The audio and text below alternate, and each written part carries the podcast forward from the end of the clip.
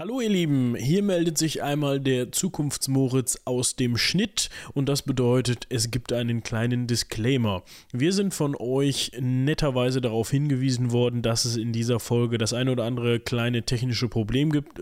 Um genauer zu sein, ist es eigentlich nur eins. Und zwar hatten wir während der Aufnahme einen kleinen Internetzusammenbruch und dadurch hat unser Aufnahmeprogramm die Synchronisation verloren. Das heißt, ab circa eine Stunde war in der vorherigen Version alles verschoben und wir haben uns ins Wort gequatscht und man konnte nichts mehr verstehen. Also auf jeden Fall vielen, vielen, vielen Dank, dass ihr uns darauf sehr, sehr schnell hingewiesen habt an alle E-Mail schreibenden Personen. Und ich dachte mir, da ich das Ganze jetzt gefixt habe und diese Version jetzt wieder normal funktioniert und ihr uns auch wieder zuhören könnt, erwähne ich das am Anfang einmal ganz kurz und schnell. Jetzt wünsche ich euch einfach viel Spaß bei der Folge.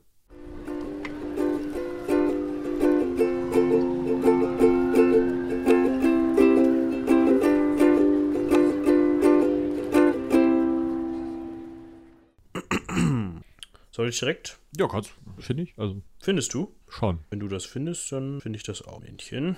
So. Hallo und herzlich willkommen zu Ecke Hansaring, einem Seitenwälzer Podcast. Ich bin Moritz. Und ich bin Michael. Und wie ihr hört, hört ihr mal wieder, dass ich mit dem Reisemikrofon unterwegs bin. Ich hoffe, das geht euch nicht inzwischen so dermaßen auf die Nerven. Aber selbst wenn, ist so.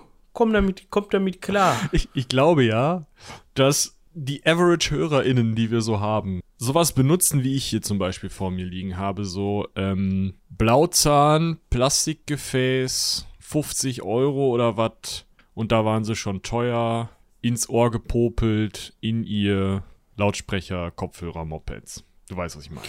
Ich weiß, was du meinst. Du möchtest also darauf hinaus, dass unsere ZuhörerInnen, die ja bekanntlicherweise zertifizierte AudiokonnoisseurInnen sind, es nicht zu schätzen wissen. Zertifiziert durch das Hören von 100 Folgen Ecke Hansaring. Mit Kühlschrank Genau. und Knacken. Genau. Nein. Dass, dass die es nicht wertschätzen. Ich muss hier mal gerade eine Live, eine Live-Richtung am Mikro machen. So, Dankeschön.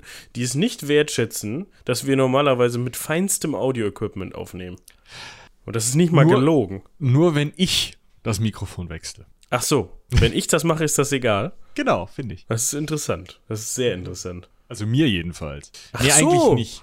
Also, Also- du klingst ja teilweise schon, also wenn wir so die Aufnahme starten, also nicht die Aufnahme, sondern uns so, ne, zusammenschalten, so hallo, wir so ein Vorgespräch führen und, ähm, ne, was man so macht, dann hast du ja manchmal noch diesen Moment des, ah, dieser Computer, er hat wieder das falsche Mikrofon ausgewählt und dann geht das so durch die Mikros von der Webcam und das klingt ja dann so ein bisschen so, Hallo. Jetzt kann man so gar nicht. Mikrofon von der Webcam. Das ist, Ungefähr. das ist sogar ganz gut. für ein Mikrofon Ja. von der Webcam war das ganz gut, ja. Und du meinst, dann hat man so diesen direkten Vergleich, wenn man dann auf das gute Mikrofon umschaltet, dass man dann denkt, ah und oh. Uh. Ja. Wir können ja einfach mal für euch zum Vergleich, habe ich mir gerade gedacht, eine Folge mit unseren Webcam-Mikros aufnehmen. Und dann könnt ihr uns Feedback schicken. Ich glaube, dann kriegen wir höchstens den Kloppe-Meinungsverstärker per Post. also, Den der Briefträger dann selbst anwenden darf oder Ja. die Briefträgerin. Weißt du, das ist dann so, das ist nicht Post-Ident-Verfahren oder so, bonk. wie nennt sich das noch? Boah, jetzt habe ich gerade Wortfindungsstörung. Es ist auch noch früh, es ist erst Viertel vor elf. An einem Freitagmorgen. Ich meine, es ist quasi schon Wochenende und wir nehmen noch eine Folge auf. Es ist nicht so, dass wir nicht auch schon mal sonntags morgens um acht aufgenommen hätten oder sowas, aber da sprechen wir an der Stelle nicht drüber. Ich wollte darauf hinaus, wie nennt nicht genau einschreiben, das Wort habe ich gesucht. Ah, Mm, Das ist dann nicht so mit Unterschrift, sondern man muss dann unterschreiben und dann kriegt man so ein Lattenend vor dem Kopf vom Post. du meinst, du meinst, es ist kein Einschreiben mit Rückschein, sondern ein Einschreiben mit Rückzahn. Genau, genau.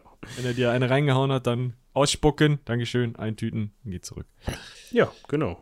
Da ich glaube tatsächlich, wenn ich mir das so überlege, was unser heutiger Protagonist so gemacht hat, könnte es wohl sein, dass er ein, zwei von diesen Schreiben bekommen hat. Auch wohl ein paar mehr.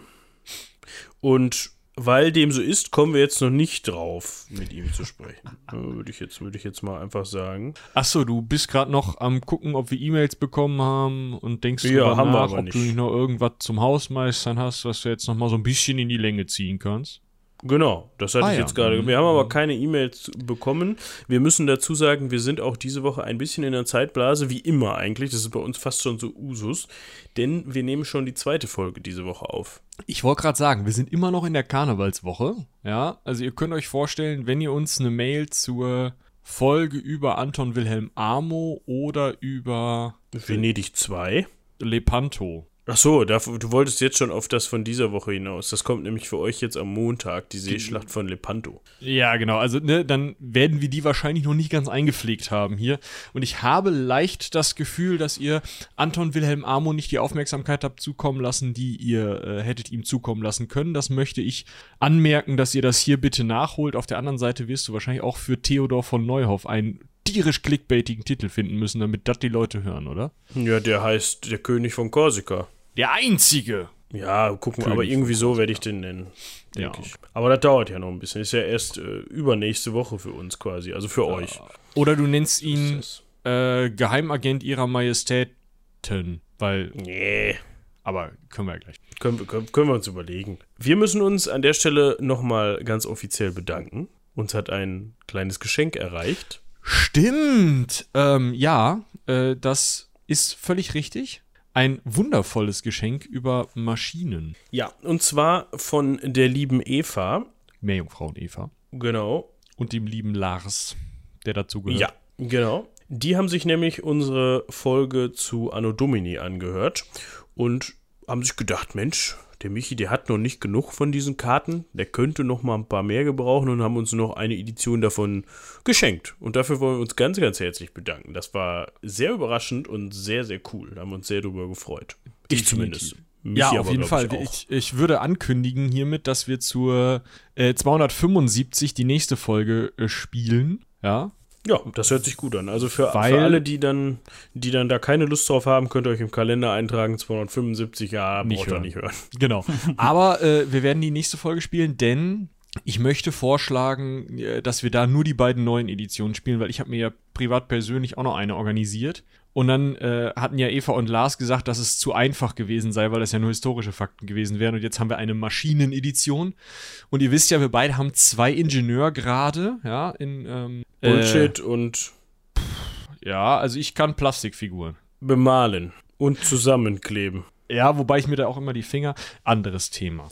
Also ein bisschen bemalen, sagen wir mal so. ich finde, das ist schon, also könntest dich eigentlich hier mal, keine Ahnung, wo willst du hier in, in, in Arbeitsnähe TU Dortmund gehst du hin, sagst komm, wo kann ich meinen Bachelor und Master abholen?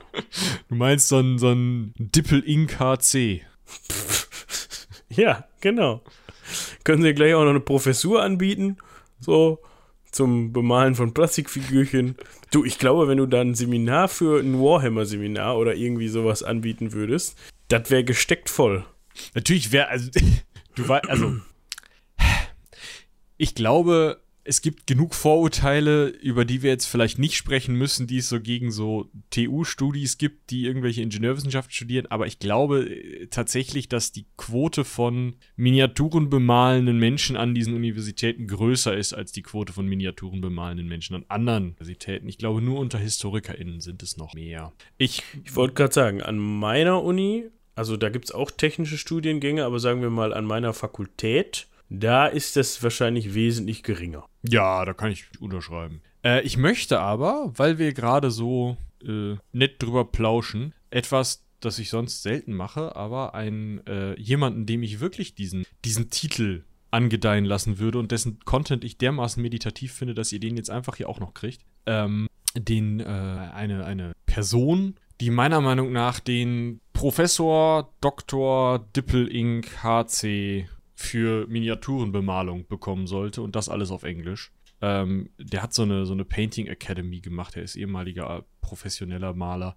Ich habe euch da mal so eine Bemalung vom römischen Legionär dazu gepackt. Ich gucke sowas beim Spülen. Beim Spülen, aber da spülst du doch. Ja, aber Musst der redet so nett und dann guckt man immer mal hoch und dann, ah ja, da geht rot hin. Duncan okay. Rhodes heißt der Mann, ist nett. Ist lustig. Na dann, dann Grüße an Duncan, wenn er zuhört. Wahrscheinlich eher weniger. Er hört sich englischsprachig vom Namen Der her ist, an. äh, also wenn ihr, ja, wobei, ist eigentlich egal, auf welcher Sprache der das erzählt, weil der sagt halt so Sachen wie, and now we take the red. Dann pinselt der das irgendwo hin. Also ist jetzt nicht so, dass er literarisch hochgestochen, aber es ist halt, ich find's nett. Vielleicht erkennst du auch einfach nur nicht die Tiefe in seinen Aussagen. Ja. Ne? Ja. Das muss man immer bedenken. Gut, aber Wer auf jeden auch Fall. Tiefe. Was? Wer auch Tiefe in seinen Aussagen hatte. Ach so, da wolltest du schon hin.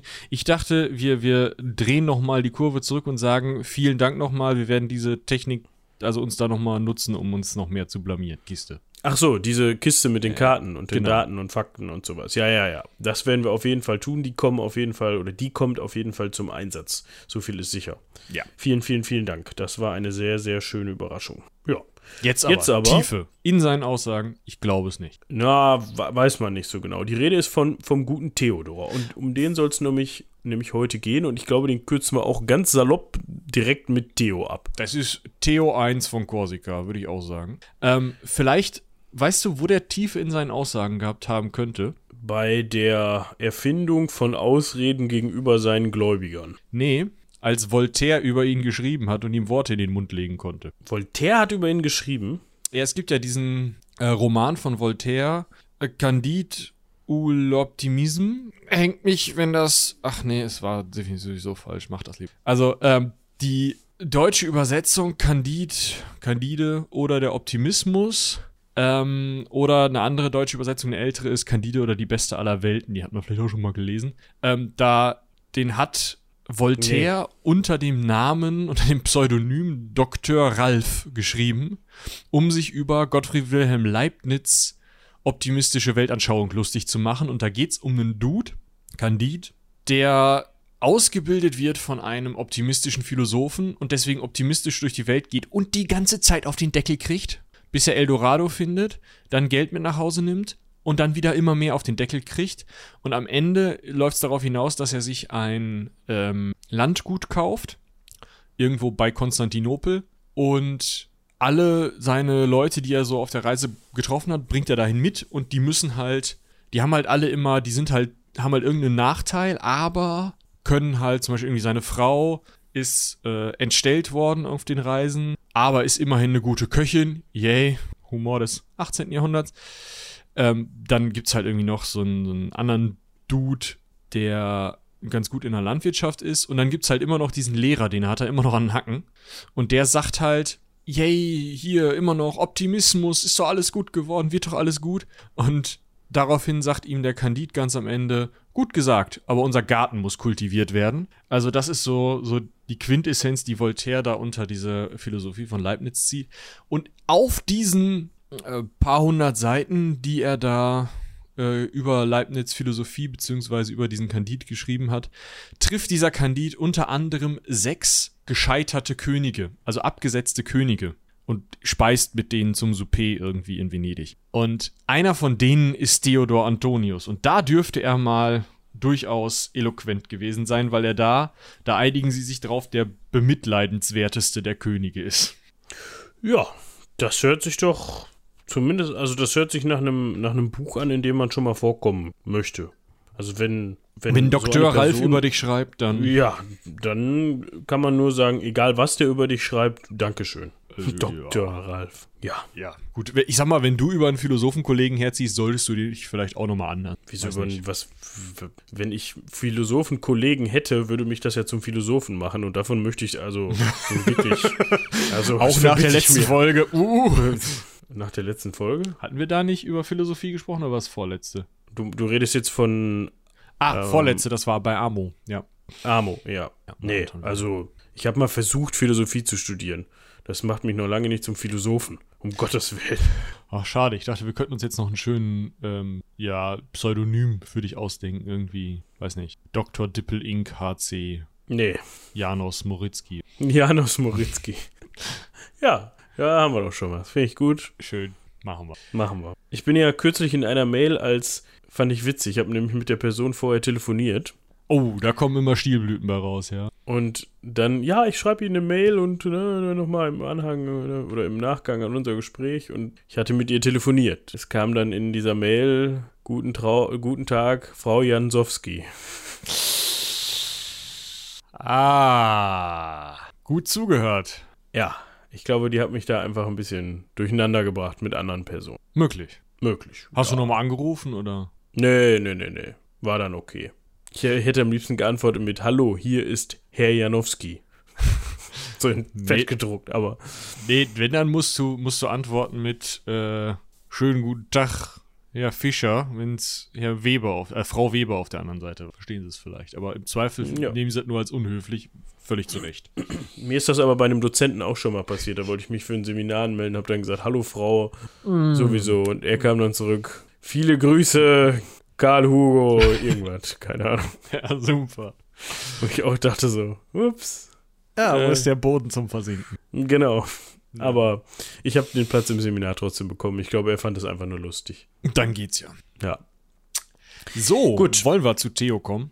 Ja, der ist nämlich auch ziemlich lustig, finde ich. Ja, ist, also tatsächlich äh, müssen wir uns an dieser Stelle nochmal kurz bedanken bei Matze. Matze ist mittlerweile ein Arbeitskollege von uns, aber auch ein Podcast-Kollege, kann man eigentlich sagen, denn er war schon mal Gast bei Charlotte im akademischen Viertel, wo er über seine Doktorarbeit zu ähm, Dichter, Dichtung in Island gesprochen hat. Spannende Folge, habe ich euch verlinkt. Kann man sich mal reinziehen. Ja. Der sagte nämlich irgendwie, als wir mal mit dem Auto von der Arbeit zurückfuhren, hier kennst du eigentlich Theo Neuhoff? Nee. Ja, dann guck doch mal nach, der wäre was für deinen Podcast. Ah ja, okay. Habe ich nachgeguckt, ist witzig. Ja, dementsprechend vielen Dank an Dominik. Äh, an Dominik, genau. Und vielen Dank an Dominik, ne, dass, dass Matthias uns die, das Thema für die Folge vorgeschlagen hat. Der So nämlich. Ja, okay, ich riech's aus. Ähm, er wird vor dir sitzen, dich angucken und sagen, ja.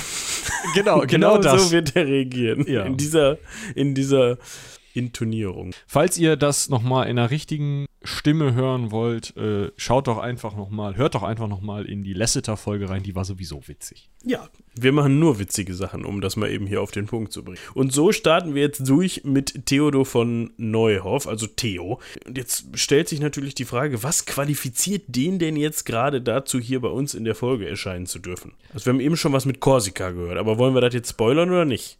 Äh, Wir hatten das schon gespoilert, aber wir müssen es ja nicht spoilern. Wir können äh, auch einfach sagen, der war ja Westfale. Die tragen wir ja alle. Stimmt, jeden einzelnen. Jeden und jeden, jeder, Einzelnen. genau. Und wenn und jede einzelne. Das heißt, wenn ihr Westfale oder Westfälin seid, Anrufen. Dann Anruf, ja, genau, wir haben eine Hotline, eine Westfalen-Hotline. Die hat nichts mit der Tankstelle zu tun. Wobei wäre auch lustig, wenn da Leute jetzt anrufen. Wir könnten auch einfach mal die Hotline von denen, eine Störungsmeldungs-Hotline oder sowas für Gasanschlüsse da hinterlegen. Und dann rufen die Leute an und sagen, hallo, ich bin Westfälin. Und dann sagen die, ah ja, äh, Und, und Es wa ist- was betrifft mich das? Genau. Uns Ja. betrifft aber in diesem Fall, dass Theo auch Westfale war, wie Michi gerade schon gesagt hat. Und zwar, das ist jetzt ein bisschen verwirrend, er ist gar nicht in Westfalen geboren, sondern am 25. August 1694 in Köln. Ja, das ist richtig. Er stammt aber aus einem westfälischen Adelsgeschlecht, kann man eigentlich sagen, nämlich den von Neuhoffs. Die sind, ähm, naja, so allwissende Müllhalden oder ähm, nützliche Zweitreihendödel für ungefähr jeden und alle, die irgendwie in Westfalen mal eine Mütze aufhaben. Also die sind als Drosten, das ist so ein westfälischer äh, Beamtentitel für ähm, ja, westfälische höhere Beamte, so Verwalter. Vielleicht sowas wie ein Vogt, aber für größere Bereiche. Ich müsste das jetzt nochmal genauer nachgucken. Das sind also relativ hohe Beamte einfach für gewisse Gebiete. Spielt aber eigentlich keine Rolex, Nee. von daher. Äh, genau, also auf jeden Fall sind die als Drosten unterwegs für einen Bischof von Münster, für irgendwelche ähm, preußischen bzw. kurbrandenburgischen Herrscher, die zu dem Zeitpunkt schon Teile Westfalens unter ihrer Mütze haben. Die sind äh, unterwegs für irgendwelche französischen HerrscherInnen, die in den Niederlanden mal irgendwie eine Mütze aufhaben, die mal irgendwie, also keine Ahnung, die machen halt überall, wo du halt so in adlige Dienste treten kannst und sagen kannst, hallo, ist bin ich der von Neuhoff, ich habe jetzt hier die Mütze auf. Da machen die halt so den mittleren Dienst, ne?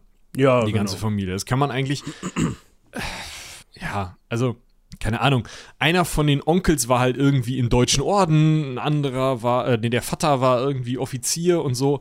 Wichtig ist, die sind halt, diese Familie war unglaublich breit verteilt, sind aber kurz vor 1800, nee, kurz nach 1800 ähm, irgendwann im Mannesstamm ausgestorben. Also dieser Familienname ist nicht mehr von, auf Söhne weitergetragen worden. Die äh, Töchter wurden verheiratet und damit war halt dieses Geschlecht genealogisch ausgestorben. Das heißt, die gibt es heute nicht mehr, aber sie hatten halt bis ungefähr 1800 häufig irgendwo was zu kacken. Ja.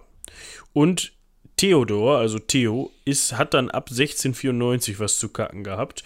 Sein Fatti ist aber schon ein Jahr später, 1695, verstorben. Dementsprechend, ja, weiß nicht, mit der väterlichen Erziehung war es da nicht so ganz gediehen. Ob das jetzt was damit zu tun hat, wie er sich später, wie sein Werdegang später wird, weiß ich nicht.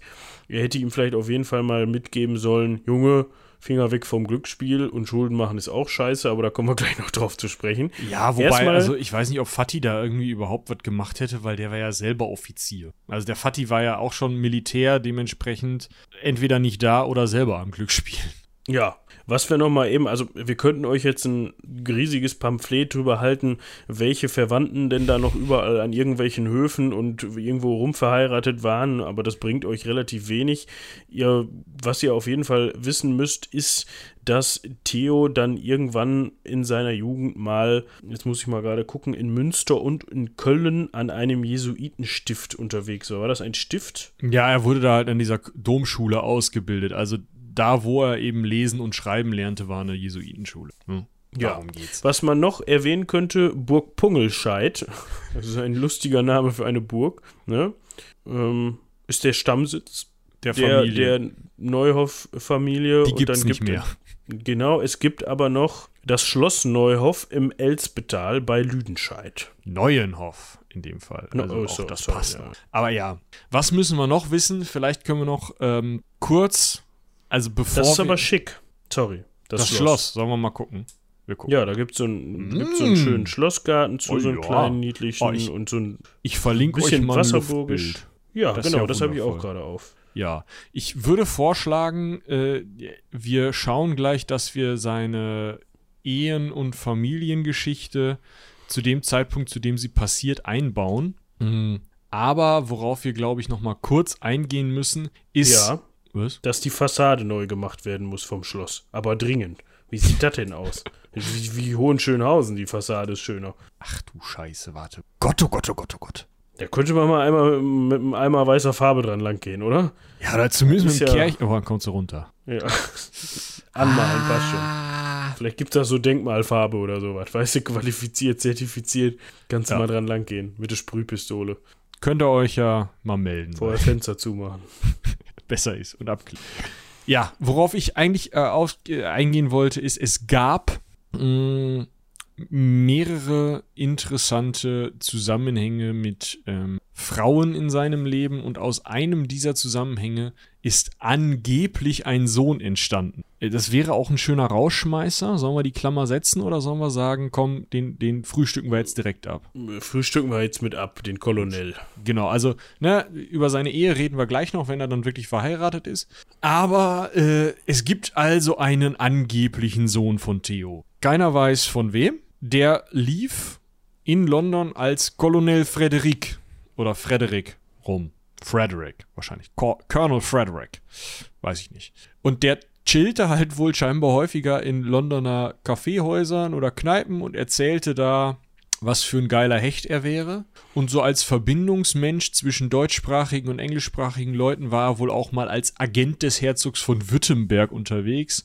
Der Herzog von Württemberg hat im äh, 19. Jahrhundert, nee, äh, im 18. Jahrhundert gerne seine Soldaten an andere Leute verkauft. Also verkauft im Sinne von, ich verkaufe ihnen jetzt für diese zehn Jahre ein funktionierendes Soldatenregiment. Und sind die halt irgendwo kämpfen gegangen. Äh, in den USA. So, und dieser Colonel Frederick hat halt versucht, das teilweise irgendwie hinzubiegen, dass diese Verkäufe stattfinden. Mm, Ist dann aber. Also, der hat sich halt auf Theodor berufen, hat auch einige Werke geschrieben, die sich um Korsika und auch seine Rolle, also Colonel Fredericks Rolle in Korsika drehen. Ähm, ist aber nie zu wirklich was geworden. Also dieser vermeintliche Sohn, dem hat es auch nichts gebracht, sich auf einen abgesetzten König zu berufen, der irgendwie, äh, ja, ne? Das heißt, äh, der hat sich dann am Ende suizidiert. Ähm, da gibt es allerdings Nachkommen. Das könnte also sozusagen eine mögliche Fortführung des Mannesstammes der Familie Neuhoff sein, ist aber nie bestätigt worden.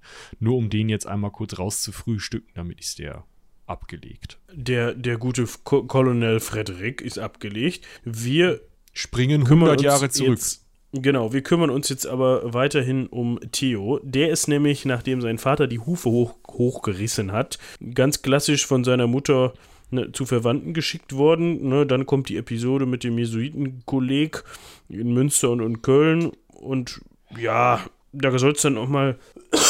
Ja, das wundert mich ein bisschen, weil, also du meinst jetzt, willst jetzt auf dieses Pamphlet raus, ne? Ja, Das ist spät. Ja, also wir, wir, wir erinnern uns, der gute Mann ist 1694 geboren und dieses Pamphlet, Pamphlet, von dem Michi jetzt spricht, spricht von einem angeblichen Duell. Also In das soll aus, Köln. ja, das soll aus Eifersucht stattgefunden haben zwischen ihm und einem spanischen Grafensohn und der Grafensohn ist dabei dann wohl liegen geblieben und Theodor hat dann gesehen, dass er wegkommt, weil er gerade einen spanischen Grafensohn erschossen hat. Das war aber nicht das erste Mal, dass er aus Köln weggekommen ist. Ich glaube, deswegen verwirrt mich das so. Sondern das war das letzte Mal, dass er aus Köln weg musste. Also da konnte er nicht wieder nach Köln. Ja.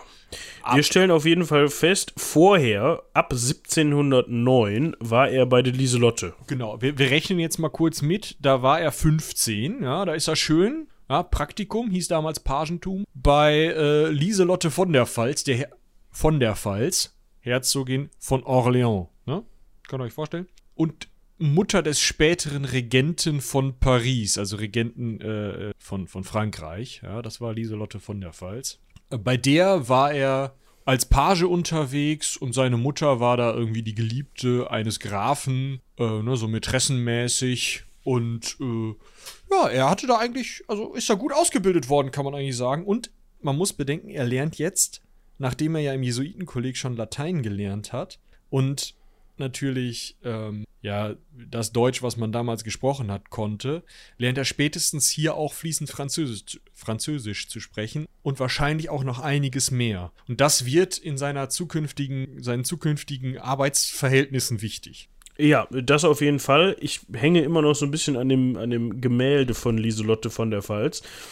Das könnten wir auch eigentlich mal verlinken. Du weißt, glaube ich, genau, welches ich meine. Ja, sie guckt so ein bisschen. Ja, sie, sie guckt, sie, das ist so ein bisschen, wenn man sie, wenn man ihr in, tief in die Augen guckt, könnte das auch der Blick sein, mit dem sie den armen, unschuldigen Theo angeguckt hat. Das ist so ein ganz bisschen lüstern, finde ich, oder? Ach, weiß ich nicht. Oh, ich war. Ja. Ja, wenn man so dieses leicht, dieses, die hat so ein leicht, so, ein- so ein ganz, so einen Ansatz von so einem schelmischen Lächeln auf den Lippen. So, ach, wer bist du denn? Ja, komm mal hier hin.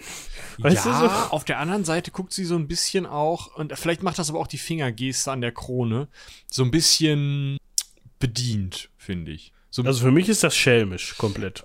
ihr könnt uns ja mal eine Mail schreiben. Ähm, auf jeden Fall ist er, also ist unser Theo bei ihr für mindestens fünf Jahre in Diensten, nämlich bis 1714. Da hatte er nämlich neben Französisch auch ähm, das Glücksspiel kennengelernt. Ja, und dann hat er eigentlich eine, eine recht gute Idee gehabt, also viele schlechte, ne? Er hat dann immer weiter gespielt. Das ist ja beim Glücksspiel oft die Gefahr, dass man dann denkt, ja komm, ich weiß jetzt nicht, was er gespielt hat, aber dass man denkt, komm, der, das nächste Blatt, der nächste, die nächste Glückssträhne kommt und dann hole ich alle meine Schulden wieder raus. Ist dann nicht passiert und er hat sich Komisch. dann gedacht, oh, ja, ich habe kein Geld mehr, aber ich weiß, wer Geld hat und wenn ihr euer Geld haben wollt, was ich euch schulde, dann geht doch mal zu Lieselotte. Die gibt euch das bestimmt. Die findet mich ganz toll. Genau, die war, also das ist, äh, also im ersten Moment hat Lieselotte gesagt, pass mal auf, Theo, du gehst jetzt mal schön nach Bayern, ja, und trittst bei meinem Kumpel Max Emanuel, dürfte ein Verwandter von ihr gewesen sein, aber, ähm, trittst du als Rittmeister in die kurbayerische Armee ein, ja, kannst du da schön am Hof leben und dann kannst du da gucken, dass du deine Schulden wieder quitt wirst. Und anstatt das zu machen, hat er halt in Bayern wieder gespielt, wieder Schulden gemacht. Und als dann die Leute aus Paris schon mal, also von Lieselotte zu Hause kamen und sagten, ey, pass mal auf, du hast noch Schulden bei uns, kannst du die vielleicht erstmal bezahlen, hat er gesagt, Schulden. Frag doch mal bei die Lieselotte nach. Die kann euch das bezahlen. Ist überhaupt kein Problem, habe ich abgesprochen. Die, die legt mir dann aus. Hat sie nicht gemacht. Nee. Also er ist dann ähm, arrestiert worden in München und auch in Festungshaft gekommen und ah, ist dann zwischendurch immer nur mal, also er muss halt immer mal kurz in Haft gewesen sein wegen seiner Schulden, dann irgendwie getürmt sein oder aus irgendwelchen Gründen, vielleicht auch wegen seiner gleich zu besprechenden Tätigkeit, immer mal wieder da rausgehauen worden sein. Hm.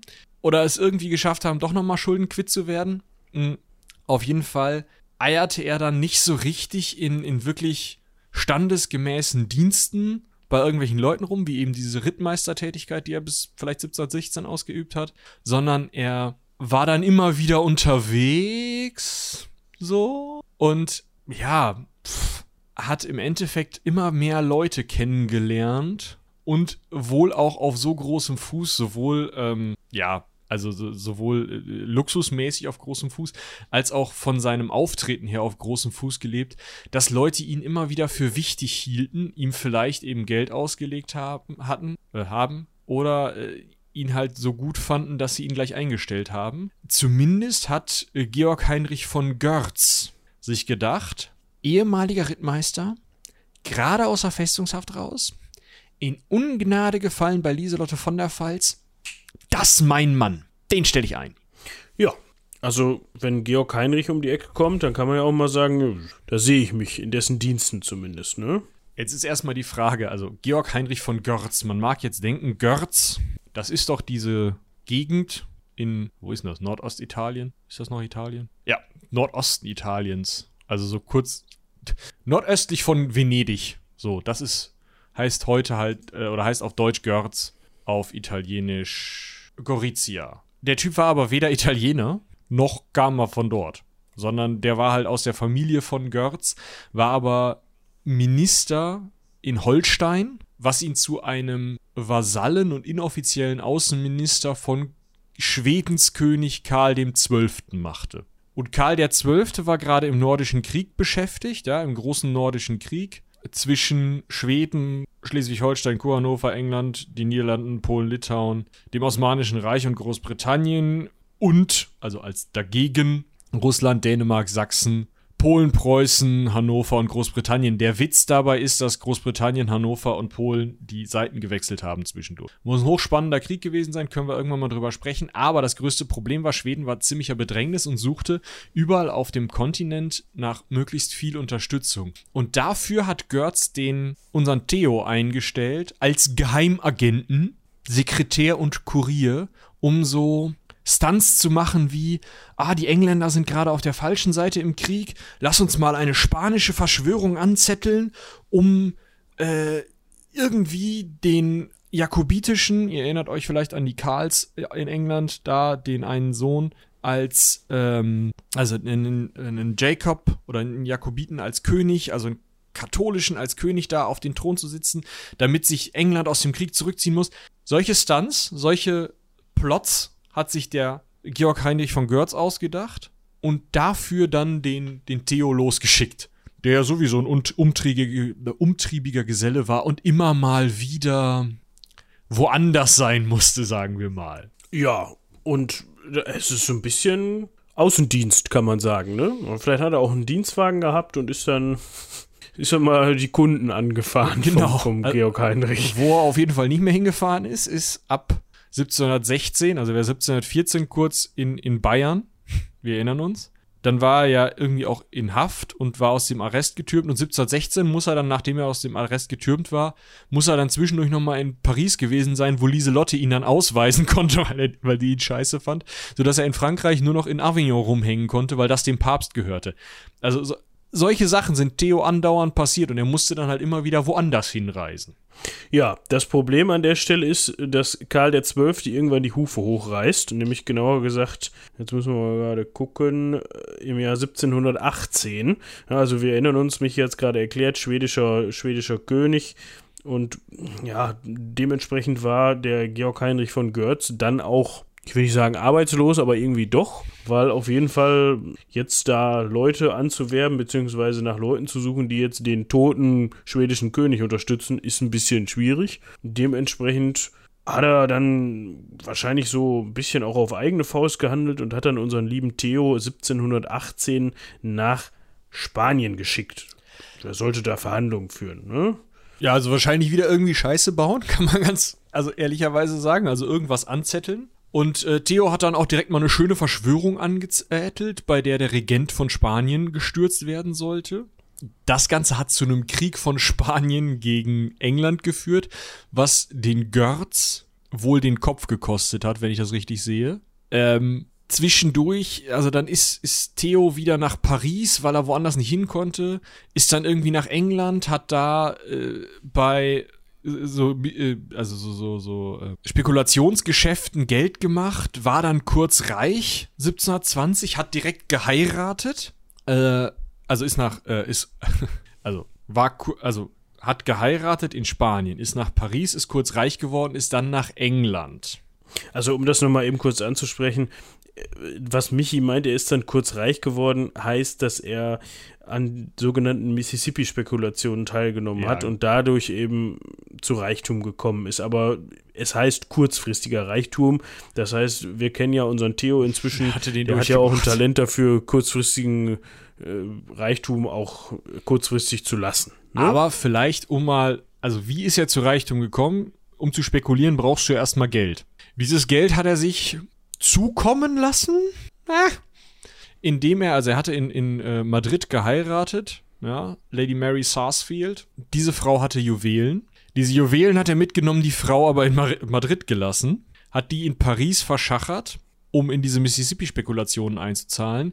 Die Frau kam nach, gebar wohl das Kind, beide sind verstorben und Theo stand da mit dann nicht mehr gewinnen aus den Mississippi-Spekulationen, weil die weg waren, ohne Frau und ohne Juwelen und ohne Tochter. Das scheint ihn aber nicht so sehr gestört zu haben, wenn man sich so seine Geschichte anguckt, sondern er scheint, also wenn ich das, wenn ich das jetzt so lese, äh, scheint es so gewesen zu sein, dass er die Frau wegen den Juwelen geheiratet hat. Zumindest anteilig, sagen wir mal so. Ja. Die Ehe wird eher als unglücklich beschrieben. Nach dem Verlauf kann ich mir das auch gut vorstellen. Ja. Äh, also er ist dann auf jeden Fall andauernd unterwegs. Nun ist er jetzt, also in Paris ist er endgültig schlecht gelitten. In Madrid mögen sie ihn wohl auch nicht mehr so ganz. In England hat er noch einen Stein im Brett, da kann er immer noch mal hin. Aber so richtig einstellen wollen sie ihn dann in England auch nicht. Deswegen guckt er einfach mal, wo kann er denn noch hin? Ah, Deutsch spricht er ja auch fließend. Gucken wir mal in Wien. Ah, er ist ja jetzt profilierter Geheimagent. Ja, er kann sich da anmelden und kann sagen, hier, ich habe erfolgreich für die Schweden geheim agentiert und ich habe erfolgreich für die, für die Briten geheim agentiert und äh, das sei in Spanien, das war ich auch. Wollt ihr nicht mal so einen hochkompetenten Geheimagenten wie diesen Theodor, der gerade vor euch steht, haben? Und irgendwie hat er die Minister in Wien bequatscht oder mit denen irgendwie gezockt, keine Ahnung. Auf jeden Fall fanden die ihn dann cool und haben sich gedacht, ein westfälischer Adliger aus bayerisch-französischen und irgendwie schwedischen Diensten, den setzen wir doch mal in Florenz ein. Ich glaube, da ist der richtig. Genau, da war er auch vorher noch nie. Ne? Also wir, wir stellen so langsam fest. Ist richtig, da, da konnte er sich noch. Ne? Mit, mit Theo ist das auch immer so ein bisschen, mit dem kann man überall zweimal hingehen. Äh, das zweite Mal dann immer zum Entschuldigen. ja. Obwohl, wenn man Pech hat, wollen sie ihn dann gleich einstellen, äh, nicht einstellen, sondern einsperren. Nachdem ja. man, also die eine Hälfte will ihn einstellen und die andere Hälfte will ihn einsperren. Das kommt immer ganz darauf an, auf welcher Seite man sich gerade befindet. Es kann auch mal fluktuieren, ne, zwischen den beiden Seiten.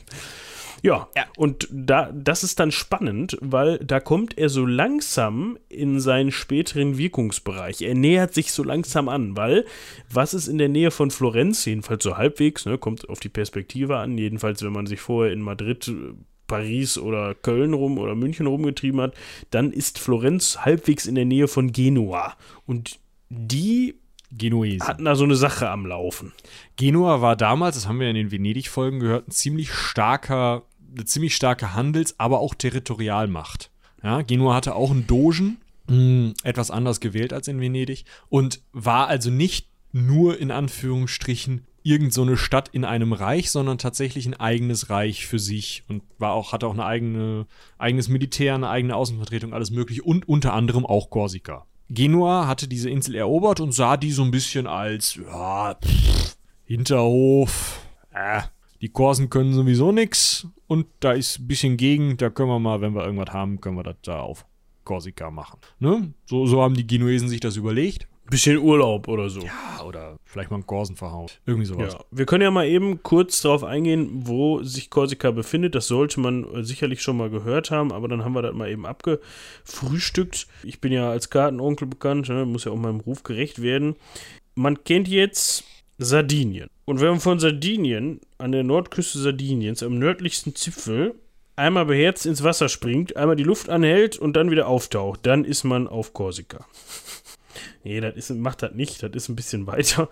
Aber wir können ja mal hier gerade messen. Das ist eigentlich auch vollkommen irrelevant, aber mich interessiert das jetzt gerade. Da hast du so gute 12,6 Kilometer, 12,06 Kilometer zu schwimmen. Äh, ne? Aber für einen geübten Schwimmer oder eine geübte Schwimmerin kann man da auch mal absaufen. Weiß jetzt auch nicht, wie so die Strömung in so einer Meerenge ist. Könnte spannend werden. Ne? Vielleicht nimmt ihr euch eine kleine Karavelle zum Rübersegeln. Das ist eine Idee. Die Frage ist nur, warum seid ihr auf Sardinien, wenn ihr doch nach Korsika wollt? Also, Wer ist denn der berühmteste Korse? Ja, das war so einer, der dann später auch mal auf so einer Insel im Atlantik untergekommen ist. Du erinnerst dich. Ich meine, das war Genau. St. Helena, oder nicht? Ja, genau. Also nicht der, die Person, sondern das war Napoleon, also ne, der Napoleon. Aber der hat ja das ein oder andere Mal auf Korsika, ist er verweilt. Genau. Nicht ganz freiwillig. Über das Ende dieses berühmten Korsen könnt ihr euch die von mir verlinkte Folge St. Helena und Kolleginnen anhören. Wir müssen jetzt aber erstmal weiterschauen, was es denn mit unserem Theo auf sich hat. Wir schreiben das Jahr 1732. Er ist gerade in Florenz und der Meinung, er ist Geheimagent für die Habsburger. Wahrscheinlich waren die Habsburger auch so ungefähr der Meinung. Und die Habsburger waren auch so ein bisschen dabei, die Genuesen zu unterstützen. Ja, also die haben gesagt, hey, Genua, Korsika mal wieder, die sind da wieder am, am Freiheitskampf. Finde ich blöd. Wir schicken euch mal so vier Österreicher, die können euch da helfen, die Insel zu unterwerfen. Und ähm, vielleicht belügt ihr die auch einfach. Ja, wir machen freies Geleit, erzählen wir denen, holen die Korsen nach Genua und äh, dann nehmt ihr die einfach fest. Und so mit diesem, mit diesem Ideenkonglomerat sind dann eben die Genuesen und die Habsburger, die Österreicher, unterwegs und versuchen Korsika unter die Mütze von Genua zu bekommen. Und jetzt tritt Theodor auf den Plan und der war ja bekannt mit den ganzen Ministern, gerade die des Äußeren und der äußeren Sicherheit, den Geheimdienstchefs. Also es gab keinen so richtigen Geheimdienst, ne? Aber so mit diesen Leuten war er also bekannt in Wien. Das heißt, denen hat er geschrieben und gesagt, ey, diese korsischen Chefs da, die sind cool. Sorg mal dafür, dass die bei den Genuesern wieder freikommen. Und wieder erwarten haben die Wiener gesagt, ah, der Theo sagt, die müssen frei werden. Ja, gut. Ist uns eigentlich auch egal, was mit Korsika passiert. Also Lassen wir doch die Korsen wieder frei und gucken, was passiert. Vielleicht kriegen die Genuesen auf den Sack und werden eine Kolonie von Korsika. Wäre auch lustig. Oder so. Keine Ahnung, was sich die gedacht haben. Auf jeden Fall haben sie sich gedacht, wir lassen jetzt mal die korsische Unabhängigkeitsbewegung, die wir gerade erst eingesackt haben, wieder frei. Und das ist der Moment, in dem die Korsen, alle natürlich, nein, aber zumindest die Korsen, die jetzt äh, im Exil in der Toskana leben, die habsburgisch regiert wird, oder die äh, eben da gerade in Genua freigelassen werden, sich denken, Theodor, das ist ja Erstmal ein ganz toller Name. und oh, die Kompetenz in Person. Die hatten ja noch nicht gesehen, dass der gerne Glück spielt oder trinkt oder prunksüchtig ist. Und haben sich gesagt, Theodor, sag mal, wolltest du nicht König von Korsika werden? ich stelle mir den Moment so geil vor, ne? So, ja, ähm, hi, äh, liebe korsische Unabhängigkeitsbewegung, ich habe eure Chefs mitgebracht. Ich hatte die in Genua gefunden und dachte, die sind nett. Hab sie mal rausgehauen. Okay. Willst du König werden? Was? Ja.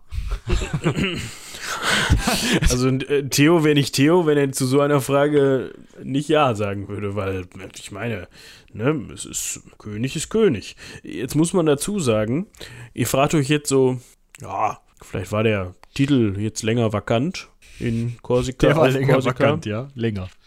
Sagen wir mal so, er war sehr lange vakant, nämlich seit jeher. es gab vorher keinen König von Korsika. Es ist jetzt nicht so, dass das irgendwie jetzt ein ja, Althergebrachter Titel, irgendwie die Römer haben so Ja. einen Dux Corsier eingesetzt und der ist dann im 7. Jahrhundert zum König von Korsika geworden oder irgend so ein Turd. Nö. Die Korsen haben sich in dem Moment, wo die Theodor gesehen haben, gedacht, das ist ein wichtiger europäischer Adliger. Der kommt aus diesem, Aus Westfalen. diesem Westfalen. Nee, also ich glaube, mit, mit Fürst können wir da nichts machen. König. Da, wür da würde er sich beleidigt fühlen, wenn wir ihn, ihm einen Fürsten- oder Herzogtitel anbieten würden. Der muss König sein. Ja. So. Und Theo hat sich gedacht, sicherlich, König kann ich. König, was? Entspricht eigentlich völlig meiner Natur. Wir machen das. Jetzt hatte er nur eine Sache nicht bedacht. Noch waren ja die Genuesen mit Truppen auf Korsika. Mit anderen Worten war er jetzt schon, also der Idee nach, ja, ich glaube in seinen Gedanken auch ganz feste, König von Korsika. Aber er hatte halt kein Korsika zum König sein. Und halt auch. Sagen wir mal nicht alles. Nee, auch eigentlich, also er hatte halt sieben Exilkorsen da irgendwie in, in der Toskana, so, die ihm gesagt haben, wenn du willst, kannst du König sein. Und er, ja, ich will König sein, ja, ich mag König.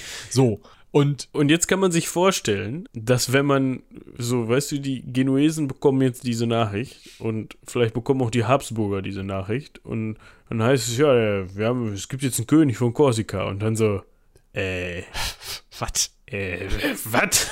Wer ist denn das? Was hast du gesagt? Ja, dieser Theodor von Neuhoff. Äh, was?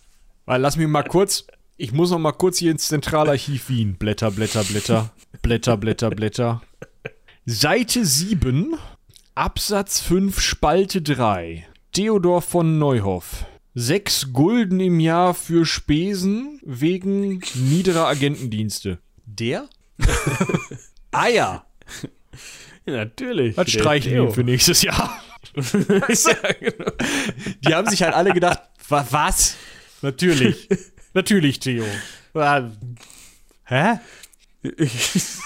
Hast du wieder, weiß ich nicht, zu feste Karten gekloppt oder was? Was ist bei dir los? Schulden hast du trotzdem noch bei uns. Und Ja. er ist aber, er ist dann los, ne? Also so, ah, hier seine sieben Korsen dabei und dann in, in, ähm, ja, in vollem Brustton, ja, ihm wurde das äh, angeboten irgendwann in den 1730er Jahren. Also das muss wahrscheinlich 1733, 34 irgendwann wurde ihm das angeboten, dass er diesen Königstitel haben kann. Er hat gesagt, ja, und ist dann losgefahren und hat halt in Wien Station gemacht und gefragt, ey Leute, irgendwer hier von Adel, kann mir da irgendwer helfen? Die Korsen wollen unabhängig werden, ich werde deren König. Kann ich nicht mal ein bisschen Geld haben? Kann ich nicht ein paar Waffen haben? Kann ich nicht irgendwie ein Schiff haben? Dann ist er nach Paris, hat gefragt, wie sieht's aus? Ich werde König, kann ich ein bisschen Geld haben? Und so weiter. Nach Madrid, oh, wie sieht's aus? Bei den Portugiesen nachgefragt, hm, bei den Briten nachgefragt, uh, ja, wie sieht's aus? Und die Briten, hier hast du ein bisschen Geld. Wolltest du nicht hier das Schiff haben? Ja, klar, danke, geil. Ist damit dann ums Mittelmeer gefahren, hat da überall mal nachgefragt, hat bei den Osmanen nachgefragt, gesagt, hier, pass mal auf, wie sieht's aus? Ich wollte hier Korsu- Korsika und so. Und die Osmanen haben gesagt, den Genuesern auf den Sack hauen. Natürlich, wir sind vorne mit dabei. Wir beteiligen uns. Ich möchte an der Stelle noch eben kurz etwas einschieben. Ja. Wen er nicht fragen konnte, was vielleicht sogar besser war, war die Lieselotte. Die gab es nämlich zu dem Zeitpunkt. Ach, wie schade. ist 1722 gestorben. Die, die hätte ihn wahrscheinlich auch direkt wieder eingebuchtet und irgendwo bei den Bayern in eine Festung gesteckt oder so. Die hätte gesagt, Junge, ich habe dir schon immer gesagt, du bist nicht ganz richtig. Ja, Besinn dich immer auf deine Wurzeln. König von Korsik, ich glaube, es, es hackt. irgendwie sowas. Wichtig ist aber, ne, ihr Staat, also der, den sie teilweise äh, oder ihr, ihr Sohn teilweise regentiert hat, ähm, also Frankreich, ist zu diesem Zeitpunkt noch neutral in diesem Konflikt, kommt aber später dazu. Können wir schon mal festhalten, Frankreich könnte im Kopf behalten. Alle anderen sind so, ja, pff, Korsika, lol. Es ist mir halt scheißegal, hier sind 10 Gulden, geh weg. Ja. Alter, Theo. Und Und die Osmanen. Man muss dazu sagen, Bitte? dass das früher auch durchaus üblich war. Ne? Also es war jetzt, weil wir ja auch schon vorher mal gesagt haben, dass er ja mit dem Klingelbeutel mal durch die Gegend gegangen ist und Geld eingesammelt hat.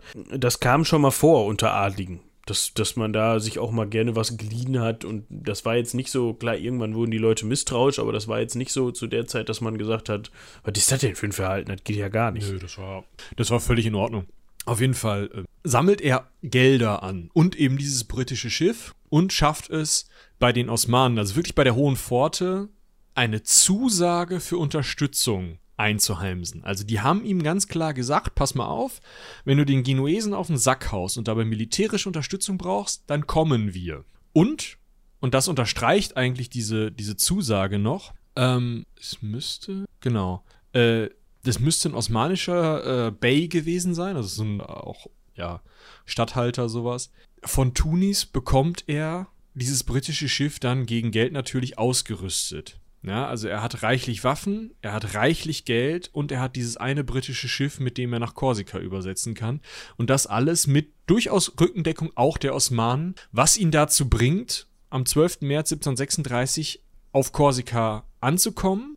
Er hat das Geld dabei, er hat die Waffen dabei und wegen dieser ganzen osmanischen Unterstützung hat er sich halt auch noch eine richtig geile Uniform angezogen. Ich kann das, äh, warte, wir haben das hier äh, in einer anderen Quelle nochmal ein bisschen genauer. Und zwar kommt er da an mit einem Fantasiekostüm, mit einem langen Kaftan aus scharlachroter Seide, einer maurischen Hose, gelben Schuhen, einem spanischen Hut und einem Zepter. Er hat 7000 Flinten, 2000 Paar Schuhe, Gold, Silber, einige Offiziere, Sklaven und Lakaien dabei. Also er kommt richtig schön königlich auf Korsika an und sagt: So, the king is uh, back, I'm here. Wir hauen jetzt den Genuesen auf und sagt, gleich kommen die Osmanen, dann geht's richtig. Hier meldet sich nochmal Moritz aus dem Schnitt und zwar schon aus dem zweiten Schnitt. Wie anfangs zu Beginn der Folge gibt es hier auch nochmal den kleinen Disclaimer für alle, die jetzt direkt zu dieser Stelle springen und das dann hoffentlich mitbekommen. Wir haben das Audioproblem gefixt. Nochmal vielen, vielen Dank für euer Feedback, für die vielen Mails, die ihr uns geschrieben habt, dass da was schiefgelaufen ist. Ihr könnt jetzt ab dieser Stelle ganz beruhigt weiterhören und euch auch das Ende bzw. den Rest dieser Folge anhören und genießen. Und ich würde jetzt einfach sagen, viel Spaß beim Weiterhören.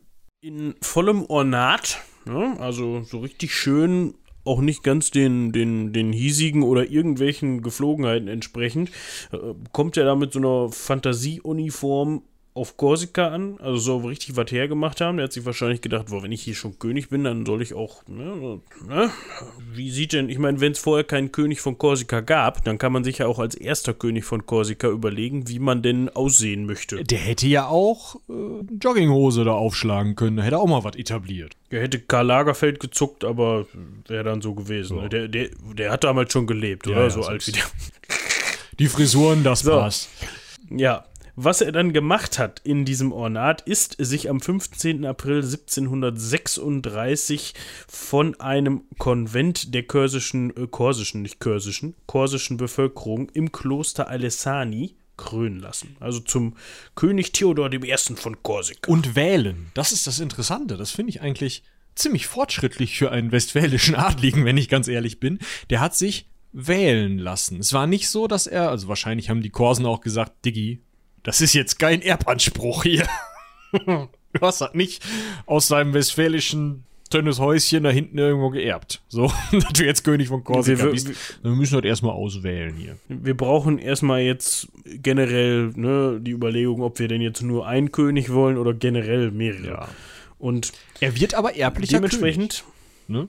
ja, er wird, also das, das, der Titel des Königs von Korsika, der wird an seine Nachfahren, also so entscheidet man sich da, vererbt. Aber es gibt trotzdem noch eine Regierung von 24 frei gewählten Korsen, die eben an der, ja, also die beteiligt sind und die, de- deren Zustimmung er braucht, um Dinge zu tun. Also es ist tatsächlich so, dass er vor der französischen Revolution befinden wir uns hier, das muss man sich auf der Zunge zergehen lassen, bringt er hier eine Verfassung ein. Das sagt, also es ist sein eigener Wunsch, so ist es überliefert, dass er sagt, ich möchte eine Verfassung haben, ich möchte einen Landtag haben, der mitregiert, damit ich hier nicht alleine regiere und alleine schuld bin, weil das, wie gibt keinen. Und er bekommt halt diesen Rat von, von Korsen, die ihm zur Seite stehen und die halt mit ihm regieren. Das heißt, er ist kein absoluter Herrscher, wie das ein, ein Sonnenkönig oder so ist, ne? so ein Ludwig der 14., sondern er ist wirklich, ja, verfassungsmäßiger, gewählter König. Klar, das bleibt in seiner Familie, aber die Korsen behalten trotzdem ihr Mitbestimmungsrecht. Die setzen sich da nicht einfach irgend so Westfalen vor die Nase und machen da nicht mit. Also, ne, haben den dann einfach da sitzen und der muss dann halt regieren. Das ist schon, finde ich schon, ja, aufklärerisch halt. Ja, definitiv. Also ich habe, als ich das gelesen habe, in der, in der Vorrecherche habe ich auch gedacht, Upsi. Aber irgendwie passt das auch zu ihm, ne? Also irgendwie ist er ja immer schon so ein bisschen so ein, wenn man sich jetzt seinen bisherigen Verlauf anguckt, klar, er mag auch diesen großspurigen Lebensstil, aber er war jetzt ja nicht besonders obrigkeitenhörig, sagen wir mal so. Er hatte schon irgendwie immer so sein eigenes Ding gemacht. Ja. Und deshalb, irgendwie passt das zu ihm, finde Ja, definitiv. Ja, was müssen wir noch wissen? Äh, was hat er denn gemacht? Also wirklich jetzt mal so als König einfach mal durchgesetzt. Weil es ist ja so, dass die Genuesen immer noch mit Truppen auf der Insel unterwegs sind. Also er ist jetzt eigentlich nur im Kernland, also in der, in der Mitte der Insel mehr oder weniger König, weil die Genuesen noch die äh, Städte drum zu besetzen. Dort ist er aber eben zusätzlich zu der Verfassung schon echt. Er hat's halt vor. Er möchte halt jetzt diesen Königstitel und diesen Staat wirklich nach vorne bringen. Er möchte da wirklich einen vollständigen, funktionierenden Staat draus machen und geht deswegen zum einen hin, lässt Münzen prägen, ja, Die auch damals schon Sammlerstücke waren. Das finde ich richtig cool. Ja, gut, so viele werden es nicht geworden sein. Ähm, er baut die Infrastruktur aus, also wahrscheinlich Schotterwege oder sowas. Keine Ahnung, Straßen. Er führt eine, wahrscheinlich mit den neuen Münzen, regelmäßige Besoldung seiner, Solden, äh, seiner Soldaten, beziehungsweise später auch Söldner ein. Also sorgt dafür, dass die Leute, die eigentlich jetzt erstmal nur so als Freiheitskämpfer so hm, hm, für die gute Sache gekämpft haben, jetzt auf einmal bezahlt werden. Das dürfte ihm ganz schön, ganz schön Vortrieb gegeben haben. Und dann überlegt er sich so, wie kriege ich das jetzt hin? Das waren jetzt die internen Maßnahmen, aber wie kriege ich das jetzt hin, das nach außen auch zu legitimieren und ganz besonders meine Macht auch weiter zu stärken? Er erstmal schreibt er eine Proklamation an alle Herrscher Europas und sagt, Leute, ich bin jetzt hier der König, ne? Müsst ihr mit rechnen. So, kann man schon mal machen, kann ja vielleicht auch helfen. Dann ruft er in Westfalen an und sagt, Familie Neuhoff, ich hätte hier einen Königstitel. Ihr seid jetzt königliche Familie. Ja. Außerdem ist Korsika echt schön und ich brauche Leute, die wissen, wie rum man eine Muskete hält. Wollt ihr nicht mal vorbeikommen? Und da kommen tatsächlich Leute, unter anderem sein Neffe, wenn ich mich recht entsinne, der, na, wo ist er denn? Friedrich, da ist er. Der Friedrich, der hat nämlich bis 1740 später noch Widerstand in den Bergen gegen die Genuesen geleistet. Aber solche Leute kommen dann eben tatsächlich. Aber ich glaube, das Interessanteste ist tatsächlich sein Ritterorden, oder? Ja, ich wollte aber noch dazu sagen, dass das. Achso, du meinst ja, der De la Liberazione, meinst du, den er gegründet hat. Und das, das Interessante daran ist, dass auch Ausländer, Ja, also nicht Korsen, daran, also in diesem Ritterorden sein konnten. Was ich aber ganz interessant war, dass es wohl im ersten Moment gar nicht so schlecht läuft für ihn. Ne? Also es ist jetzt nicht so, dass er dass, dass er da einer, klar ist es auch irgendwie ein, ein sehr mächtiger Feind, aber trotzdem schafft er es, die Genuesen in ihre befestigten Küstenstädte zurückzudrängen und sie dort belagern zu lassen. Das ist ja erstmal ein Zustand, mit dem man arbeiten kann. Klar, ne, dann hat man die da in den Städten sitzen, aber besser so, als wenn die frei auf der Insel operieren können.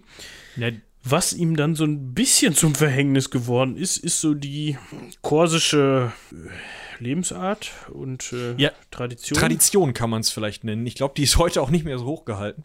Aber es gibt wohl scheinbar noch bis ins 18. Jahrhundert hinein die Tradition der Vendetta oder Blutrache auf Korsika. Das heißt, wenn jetzt irgendwer zu Tode kommt, ja, sagen wir mal zum Beispiel bei so einer Belagerung, ja, weiß ich nicht, der einen Stadt wird jetzt der Vater eines Generals umgebracht, der eine andere Stadt belagert. Dann kann das schon mal passieren, dass dieser General einfach mal die Segel streicht, seine Belagerung abbricht und zu der anderen Belagerung hinzustößt, um seinen Vater zu rächen. Und für solche Stunts, da hat Theodor halt natürlich echt kein Interesse dran, so.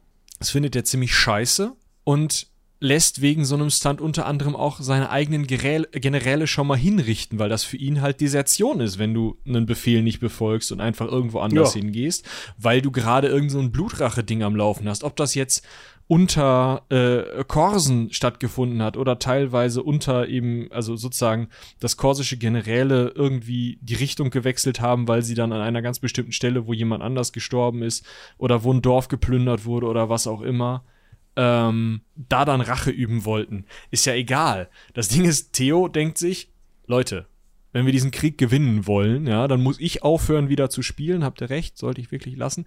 Aber solltet ihr auch nicht so einen Scheiß machen, wie euch da irgendwie umdrehen. Und um das zu verhindern, greift er zum zu einem Mittel, was damals natürlich relativ normal war im Militär. Er lässt nämlich einen seiner Generäle erschießen. Was aber, wenn man sich überlegt, dass wenn du irgend so einen Korsen erschießt, möglicherweise seine gesamte Familie auf dich sauer ist, vielleicht nicht so geil ist.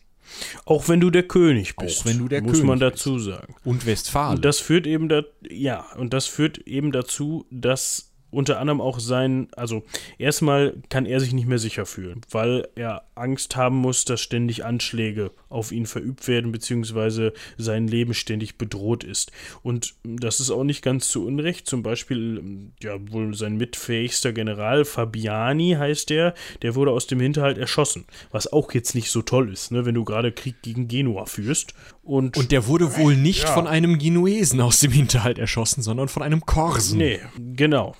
Und am 11. November 1736, also wir, wir gucken, am sechs 15. Monate April da. 1736 ist der König, ja, sechs Monate auf Korsika gewesen und hat sich dann überlegt, die Luft wird dünn, ich muss jetzt nicht nur da, darauf aufpassen, dass ich irgendwelchen Genuesen hier nicht über den Weg laufe, sondern jetzt wollen meine eigenen Leute mich auch noch zur Hälfte, ja sagen wir mal, schnell absetzen. Ich glaube, ich gehe mal. Ich glaube, ich. Das ist also, also ein aber- aber typischer so- Zug, ne? Er war halt einfach nicht der Typ, der irgendwie da selber diese Freiheitsbewegung, das war nicht seine Freiheitsbewegung, ne? Sondern der hat sich einfach gedacht, ja, ist mir jetzt zu heiß hier. Ja, also was heißt nicht seine Freiheitsbewegung? Ich kann mir schon vorstellen, dass er da irgendwie im Zuge seines Königwerdens schon Interesse dran hatte, dass er die, dass er Genua und das vielleicht auch mit, ja, mit Enthusiasmus verfolgt hat. Aber wenn es dann darum ging, dass dann halt irgendwann die eigenen Leute sich umdrehen und sagen, ja, du hast aber den dritten Cousin von oben rechts, ne, der, der war, ja, ich weiß, der hat desertiert, aber geht ja nicht, jetzt müssen wir Blutrache machen. Dann hat er sich wahrscheinlich gedacht, oh, wisst ihr was, das hat bisher immer funktioniert in meinem Leben. Ich mache das damals wie in München, Wien, Paris, äh, Florenz, äh, wo auch immer ich gewesen bin. Äh, ciao. Ja. Das Problem ist, wenn du Geheimagent der schwedischen Regierung, wo der Außenminister, der gar nicht offizielle Außenminister war, verstorben wurde, bist, dann kannst du halt sagen, ciao mit V und dich in die nächste Stadt oder vielleicht im Notfall mal über eine Staatsgrenze hinweg zurückziehen. Und dann sagen alle, Theodor, kenn dich nicht, aber du hast schmucke Klamotten an, du hast einen von im Namen. Selbstverständlich stellen wir dich ein. Überhaupt kein Problem. Wenn du aber König Theodor Erste von Korsika bist, dann sagen im Zweifel äh, einige Leute, Theodor von Korsika. Stimmt, habe ich neulich noch gelesen auf diesem Brief. Was war das denn noch? Ah, ich erinnere mich. Wanted, dead or alive.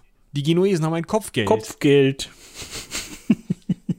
ja, für die, für die war der halt irgend so ein Hochstapler, ne? Die haben halt dieses Königtum nicht anerkannt.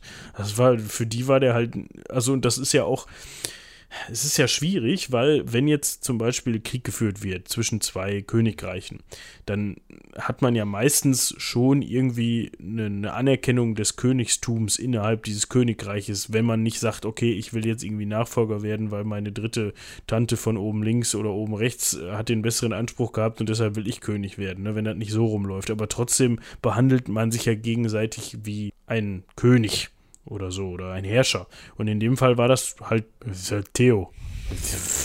König von Korsika, hackt's wohl. Was ist das für eine Witzfigur?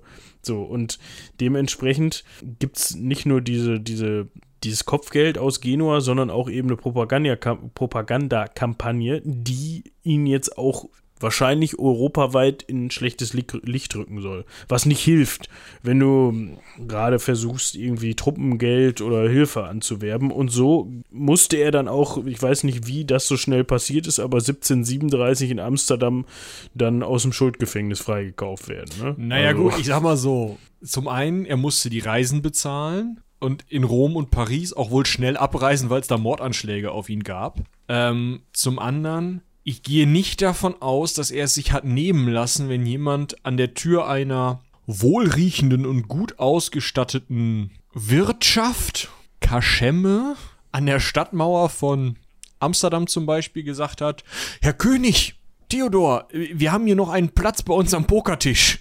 Ja, da mag es wohl auch sein, dass er da vielleicht noch das ein oder andere Goldstück oder auch ähm, Geliehene Goldstücke. oder auch begehrte Sammlerstück von Korsika, all das verloren hat und dann halt, wenn ihm dann einer gesagt hat, ey Digi, du musst mal bezahlen, dann ist er halt in so einen Schuldknast gegangen. Aber er war halt immer noch König von Korsika und wortgewandt. Das heißt, er konnte irgendwelchen Kaufleuten erzählen, pass mal auf, Korsika, schöne Insel, Mittelmeer, Sonne. Ich bin da der König. Pass mal auf.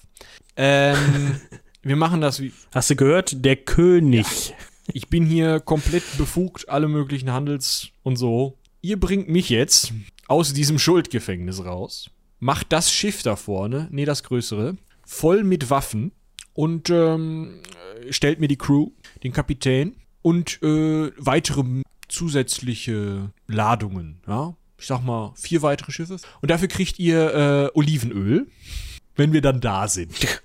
Aus kor korsisches Olivenöl. Vom, Vom Feinsten. Kann man richtig schön mit braten und für einen Salat ist das auch richtig gut. Die Kaufleute in Amsterdam. Ihr mögt doch Salat hier in Amsterdam, oder? Die Kaufleute in Amsterdam. Der König, ja sicherlich. Hier bitteschön, auch noch ein Schiff dazu. Selbstverständlich, kein Problem. Olivenöl. Bis gleich.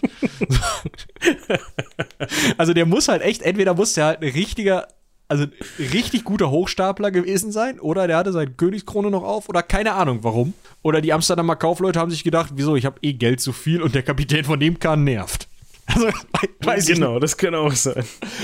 auf jeden Fall haben die den da rausgehauen und haben ihm das gesagt und hier, komm, fahr mal hin. Und er ist dann so, ähm, ja, ist super, dass wir jetzt hier mit so einer holländischen Flottille mit Waffen in Korsika ankommen, aber da ist ja noch die Sache mit der Blutrache. Die war mir kurz entfallen. Also an Land gehen möchte ich da jetzt eigentlich nicht. Sind die- Aber ihr könnt da gerne hin. Die sind alle Jetzt nett. sind die Korsen sauer auf mich, macht ihr das mal alleine. Ja, sind dann, ähm, ist dann einer der, der niederländischen Kapitäne leider auch noch den Genuesen in die Hände gefallen und gehängt worden. Passiert. Ja, für die Freiheit. Und Olivenöl.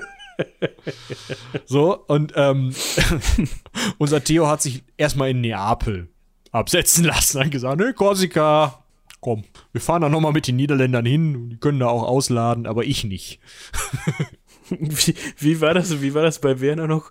Wir fahren nach Korsika. Flachkörper machen. Ja, genau. Ja, so, so war das. Und ähm, wir mal gerade hier gucken, ob da irgendwie.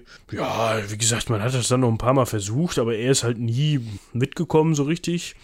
Ja, das Problem ergibt sich dann 1738, als sich die Franzosen überlegen, warte mal, wir haben da noch vor zwei Jahren so ein Pamphlet bekommen, wo es hieß, da gäbe es jetzt so einen König. In Korsika. Das ist bei uns vor der Haustür. Das geht nicht. Das wird nicht unabhängig. Und dann selber mit, also die Genueser mit Truppen unterstützt haben und diese Insel erobert haben. Und daraufhin und im Zuge dessen, dass diese Waffenlieferungen durch die Holländer jetzt wohl nicht so geil waren und wohl zu viel Olivenöl gekostet haben, fanden die Korsen Theo dann auch nicht mehr so geil, sodass bis 1740, bis dann Friedrich, der Neffe von Theo, auch in den Bergen geschlagen wurde, äh, zum einen das Reich nicht mehr existierte und äh, zum anderen äh, Theo auch selber gar nicht mehr gut gelitten war auf der Insel. Und ja, im Endeffekt ist es damit vorbei. Er versucht es dann, nachdem die äh, Franzosen wieder abgezogen sind und die Genuesen das wieder verwalten, nochmal mit britischer Hilfe und die Briten dann irgendwie bequatscht hat. Aber halt nur so mit so einem, ja, okay, ihr, ihr könnt das machen, ja, du kannst eine neue Expedition starten, aber nicht mit britischer Flagge. Und dadurch, dass es dann halt nur mh, so, eine, so eine Zusage gab und er da so anfing, so ein bisschen rumzurühren und irgendwie wieder Leute zu sammeln und Waffen zu sammeln, äh, haben also ist es dann auch zu sehr zu schnell bekannt geworden. Die Briten haben einen Rückzieher gemacht. Er hat es halt einmal versucht gehabt und ist dann nach Köln ausgewiesen worden. Nach Köln. Da, wo er gerade erst rausgeflogen war, weil er diesen Spanier da umgebracht hatte. Das ist alles irgendwie nicht so geil. Ja, aber du, das kennt der Theo ja, ne? Das ist, äh, Er versucht es ja noch und noch mal, ne? Das ist, ja. Es gibt da noch so ein bisschen eine Episode mit den Briten. das ist die zwei, Und- zweite Episode. Mit den Briten meinst du? Ja, ja, die erste hatte ich gerade schon, aber dann ist er ja noch mal da. Ja, ja, genau. Aus Gründen hatte er dort dann immer noch Sympathisanten. Das Problem ist, also so viel können wir schon zumindest schon mal verraten, er betritt Korsika nie wieder. Ja, er war da für sechs Monate und als er dann gegangen ist, was wir ja eben beschrieben haben, kommt er auch nie wieder. Er ist vielleicht mal in der Nähe mit dem Schiff, aber so richtig drauf trauen tut er sich nicht. Und er ist er bleibt dann irgendwie in London, weil, wie ich gerade sagte, da ja doch anscheinend dann die größten Sympathisanten unterwegs sind. Das Problem ist so ein bisschen, beziehungsweise sein Vorteil, dass er, solange er sich im Innenraum aufhält, nicht verhaftet werden kann. Aus Gründen. Das war wohl ist Gesetz. britisches Gesetz, So. genau. Und Genuesen sind auch in London unterwegs gewesen und Agenten. haben gesagt, hör mal zu. Ja, irgendwie sowas. Und haben gesagt, hier, der, der, der, der ist der Hochstaplerkönig da, der sitzt in dem Bau. Ja, geh doch mal, wir dürfen den aber so nicht verhaften. Ja, warte mal eben. Und dann ist wahrscheinlich einer klingeln gegangen und hat gesagt, ja, hier ist ein wichtiges Paket für den Herrn äh, König von, der König. Olivenöl. Wo ist er denn? Olivenöl. Und dann ist er wahrscheinlich, ja, was denn? Komm, einmal vor die Tür getreten und zack. Ja, da standen dann drei oder vier Bobbys, ne? Diese keulenschwingenden britischen, nein, also irgendwelche britischen Offiziellen standen dann da und die Genuesen standen halt daneben und haben so direkt so Ring, hier sind 15.000 Pfund Schuldscheine. Kannst du bezahlen, Diggi? Und, und er so, ja, wollen wir Karten spielen? Ich meine, da war der auch schon 60, ne? Also, ja, Ja. Nee, 55 war er da, als sie ihn dann eingebuchtet haben. Weil, also, ne, das ist halt das, was passiert. Das kennt er ja auch schon. Man, man landet dann, wenn man nicht bezahlen kann, in Schuldhaft. In diesem Fall im King's Bench Prison, äh, äh, Prison in Suffolk. Suffolk? South, Southwark. ähm, und hat tatsächlich fünf Jahre im Schuldturm gesessen. So. Ja, dann hat er Glück gehabt, weil es gab so ein allgemeines, einen allgemeinen Gnadenakt. Also hatte mit ihm eigentlich so direkt gar nichts zu tun, sondern irgendwer hat sich gedacht, vielleicht der König damals, äh, oh komm, wir lassen mal ein paar Gefangene frei. Und der und den auch. So, und da war er dann fein raus. Also fünf Jahre wird ihm trotzdem in dem Alter nicht so gefallen haben. Sagen wir mal so. Da war er denn dann 60. nämlich 60, sogar 64, 61. 94 ist er geboren, vielleicht sogar 61. Und Ja, er ist dann kurz wieder rausgekommen, dann ist er aber wieder eingebuchtet worden, äh, 56, also 1756, ist dann Ende des Jahres wieder freigekommen und danach, kurz danach verstorben. Aber während seiner gesamten Zeit, also dieser beiden Zeiten im Gefängnissen, mh, sind halt, was bei den Briten halt irgendwie cool, den zu besuchen. ja, aber er ist ja König. Ja, ne? da, da sitzt halt ein Typ in, in der Schuldhaft, so. Der hat nichts am Leib, so. Irgend so ein Lappenhemd und sitzt da und dann kommen immer Leute. Und sie sind König von Korsika. Ah, dankeschön, dankeschön. Ja, so, und die Wärter halt immer die Hand aufgehalten. Ja. Wahrscheinlich haben die sich mit dem mal kurz unterhalten und äh, haben dann festgestellt, ja, okay, ja. Gar nicht so spannend, wie ich dachte, aber okay. Ja. Ja, und dass er dann stirbt im Alter von, jetzt müssen wir mal gucken, also 76, 56 stirbt er, also dann mit 62, wird wahrscheinlich dann auch einfach den Umständen während seiner Gefangenschaft zuzuschreiben zu sein. Ne? Es ist halt auch einfach dann sehr nicht besonders gut für Leib und Leben. Ja. Es ist nicht besonders gesund, wahrscheinlich in, so lange in so einem Schuldgefängnis zu sitzen. Und er hatte jetzt auch nicht wirklich eine Chance, sich da frei zu kaufen, weil so richtig interessiert hat sich halt niemand mehr für ihn, außer die Leuten, die so ein bisschen König-Sightseeing machen wollten. Von daher, ja, ein bisschen traurig sein Ende. Schon. Aber man hat, wie gesagt, einen, also diesen Roman, da kommt er vor. Ähm, aus dieser Episode macht dann ähm, Giovanni Paisiello noch eine Oper. Äh, Il Re Teodoro in Venezia, was wohl eine, ja, eher eine komödiantische Oper ist. Und ähm, ja, ansonsten kommt der halt andauernd in irgendwelchen Büchern vor, ja, von 1929 bis 2001 werden andauernd historische Romane veröffentlicht, in denen es um ihn geht. Es gibt massenhaft Stücke und Gedichte, weil das ist natürlich so eine schöne, bittersüße Figur, ne? Man kann halt immer sagen, oh, er war der König von Korsika, tete, tete, und so. Ja, also man kann da halt viel draus machen. Es ist aber bei Lichte betrachtet halt eine kurze Episode einem Typen, der sich selbst als Geheimagent. Ja, ich hoffe, also so kann man das im Grunde sagen, dass euch die, ah, wie nennen wir es denn mal? Eine kurze Episode war es auch nicht, aber, also nicht eine kurze Ecke Hansaring-Episode, aber die kurze Episode als König. Alles in allem fand ich sein Leben schon echt bewegt. Ja, bewegt trifft's. Auch irgendwie spannend, ne? Aber halt, Ja. der war halt so ein Dude. Ja, also, Genau, der war halt so ein Dude aus Ja. Westfalen. Und das ist cool. ja. Also ich habe schon gedacht, eigentlich wäre das auch mal was für ein Hörspiel oder Mhm. sowas oder ein. Film, Serie, wie auch immer. Das Leid, das was mich so ein bisschen stört daran ist dann, wie das Ganze zu Ende geht. Ja gut, aber du kannst ja ihn einfach dann irgendwie. Ich hole euch weitere Verstärkung von der Insel gehen lassen und dann lü, lü, lü, lü, abspannen. Ja, ja, irgendwie sowas könnte man machen. Obwohl das Ende eigentlich auch dazugehört, finde ich, weil das auch noch so bezeichnend für ihn ist. Falls ihr nicht genug bekommen konntet von ihm, dann könnt ihr ja mal von Hans-Dietrich Mittorp das Buch Theodor von Neuhoff, König von Korsika, ein genialer Taktiker ohne Fortun. Veröffentlichung des Heimatbundes Märkischer Kreis, Mm. Band 10 von 1990. Ja. Das ist bestimmt ganz toll, aber ich wollte das nur noch mal eben erwähnen, dass der Märkische Kreis ein Buch rausgebracht hat, wo drin steht, ein genialer Taktiker ohne Fortun. Vielleicht war er das auch, aber Oh. ich sag mal, ähm, es gibt ja auch noch von Percy Fitzgerald äh, The Story of Theodore of Corsica in der Reihe Kings and Queens for an Hour, Band 1 von 1883. ich verlinke euch einfach mal ganz unverbindlich das Digitalisat. Keine Ahnung, ob das gut ist. Ja, da, da möchte man drinstehen in diesem Sammelband oder ist es ein, äh, oder in diesem Buch, wie auch immer. Ist auf jeden Fall bei den Dinsley Brothers veröffentlicht worden. Ach so, ja dann, ja, da die, Dann muss man es auch mal, ne? Also, genau. ich lese da auch noch mal rein. Aber ich, also ich verlinke euch das erstmal. Ist bei Google Books kann man gratis gucken, ne? Ist jetzt äh, ist auch scheiße gescannt. Aber ihr kriegt das hin. oh, warte. Ja, okay. Vielleicht, vielleicht tut er auch, euch auch Buch 2 an. Keine Ahnung, ist auch spannend. Ja, ganz wie ihr wollt, könnt euch da noch weiter einlesen. Wir hoffen auf jeden Fall, dass euch das mehr als gefallen hat, diese kurze Episode von Theodor von Neuhoff.